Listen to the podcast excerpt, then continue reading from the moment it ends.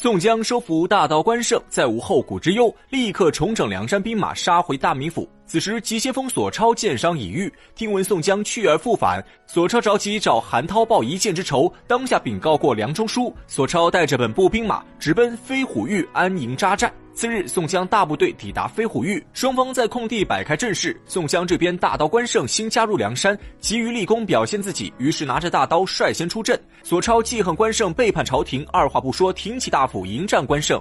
索超虽然有些武艺，可又岂是关胜对手？二人斗了不到十个回合，索超已经落入下风。宋江在后面看得明白，眼看索超被关胜打得节节败退，宋江抓住时机，一声令下，梁山大军发起总攻，大名府的官兵一触即溃。混战中，索超被关胜一刀打落马下，小喽啰挠钩齐出，活捉了索超。宋江捉到索超后，亲自为其解绑，又让杨志出面劝说索超。索超最终还是被宋江打动，决定加入梁山。至此，宋江手下再添一员猛将。正在众人设宴欢迎索超时，宋江却突然头晕目眩，昏倒在地。吴用等人忙把宋江扶到床上，宋江昏迷了整整一天。次日醒来，只觉得身体酸疼，头如虎劈，而且背后更是火烧火燎，疼痛难忍。吴用听后掀开宋江衣服一看，当场目瞪口呆。原来宋江的背后不知何时竟然长出一只毒疮。吴用博览军书，曾简单了解过此物，知道这乃是毒火攻心所致。他一面让手下赶紧去买绿豆粉给宋江服下，这样可以护住宋江心脉；一面四处寻找名医为宋江治病。只可惜此病太过难治，吴用请了数名医生，皆是束手无策。眼看着宋江日日疼得撕心裂肺，吴用急得坐立不安。正在此时，张顺告诉吴用，他在浔阳江时认识一名当地神医，此人名叫安道全，一身医术已到了超凡脱俗的地步，任任何疑难杂症在安道全眼中都是手到擒来，甚至被人誉为在世扁鹊。张顺母亲曾经患了背疾，看了许多医生，吃了许多汤药，都于事无补。后来张顺经人介绍认识了安道全，请他来家中医治，结果安道全很轻松的就治好了张顺母亲。眼下宋江的情况和张顺母亲有些相似，张顺便想起神医安道全来。吴用一听，当场大喜，交给张顺一百两黄金，让他立刻出发，务必要把安道全请到梁山为宋江治病。张顺也知事态紧急，简单收拾行囊后告别众人，赶往健康府。吴用看着宋江身患重病，无法再指挥战斗，于是下令全军撤回梁山，等宋江病好之后再打大名府。而大名府梁中书看着梁山兵马撤退，还以为宋江又设下诱敌之计，也不敢上前追杀，眼睁睁看着宋江返回梁山。他有心杀掉石秀和卢俊义，可又担心惹急了宋江。此时朝廷救援兵马未到，万一宋江拼死进攻，到时候只会鱼死网破，玉石俱焚。于是梁中书暂且留下石秀和卢俊义性命。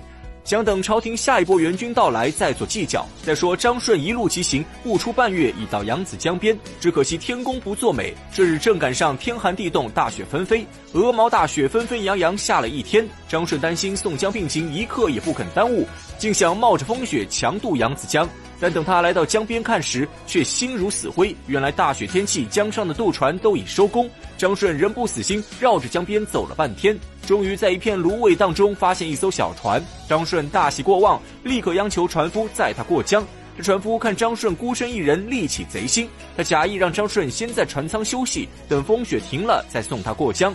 张顺一来连日赶路早已疲惫不堪，二来他本就是扬子江上的老江湖，也不怕对方耍花招，于是就在小船上吃了晚饭，沉沉睡去。一看张顺睡熟，船夫招呼一声，从船舱中又走出一个精干后生，二人掏出绳索把张顺绑了个结结实实，然后将小船划到江心之上。眼看时机已到，船夫正要掏出尖刀结果张顺。张顺却突然醒来，发现身体被缚后，老江湖张顺立刻明白发生了何事。眼前的船夫干的正是他之前的劫道买卖。张顺当即开口求饶，恳求对方留下自己的性命。可这船夫也不是个善茬，不仅劫财，还要害命。眼看着船夫尖刀越来越近，张顺突然灵机一动，他表示自己不享受刀剑之苦，只希望船夫能把他扔入江中淹死就好。船夫不知张顺底细，听后便收起尖刀，把张顺一脚踢入扬子江。处理掉张顺后，船夫打开张顺留下的包袱一看，发现一百两金子和几十两碎银。船夫瞬间激动得两眼发红，为了独吞财物，他出手偷袭杀掉同伴，同样将尸体推入扬子江。把一切处理完毕后，船夫心满意足地带着金银财宝返回家中。这正是素佛素行难素骨，知人知面不知心。金钱最能考验出一个人的真实本性。船夫本以为张顺浑身被绑在扬子江中必死无疑，可他却不知道张顺的真实身份。张顺外号叫浪里白条，可以在水中潜伏三天三夜，又怎么可能被水淹死？等船夫走后，张顺在扬子江中奋力挣扎，最终用嘴咬断绳索逃出升天。由此也能看出张顺的水性堪称恐怖。张顺侥幸逃到岸边，正好看到一处酒店。张顺便敲门求救，店主人是一对父子，儿子叫王定六，因为走路快，又被人叫做火闪婆。这父子二人心地善良，从张顺的落魄模样，已将整件事情猜了个八九不离十。他们急忙请进张顺，为其更换衣裳，准备饭食。也正是从王定六的口中，张顺才得知刚刚抢劫自己的那个船夫名叫劫江鬼张望，另一个小后生叫尤里丘孙武。如果换做平时，以张顺的性格，平白无故吃了这么大一个亏。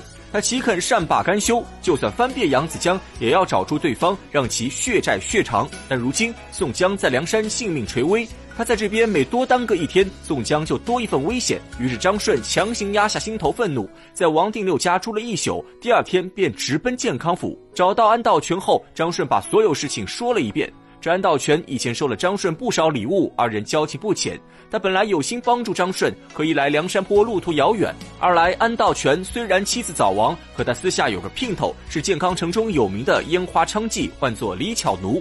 这李巧奴虽无倾国倾城之貌，但也生得明眸皓齿，美丽动人，尤其最会撩拨男人心思。安道全被迷得神魂颠倒，一刻都舍不得离开李巧奴。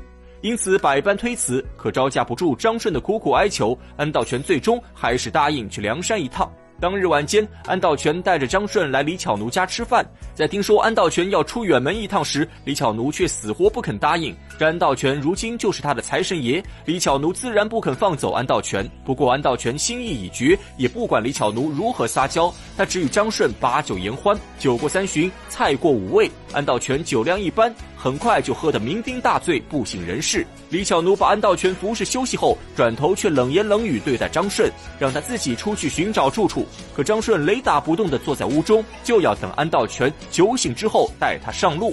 李巧奴没有办法，只好安排张顺睡在门首小房。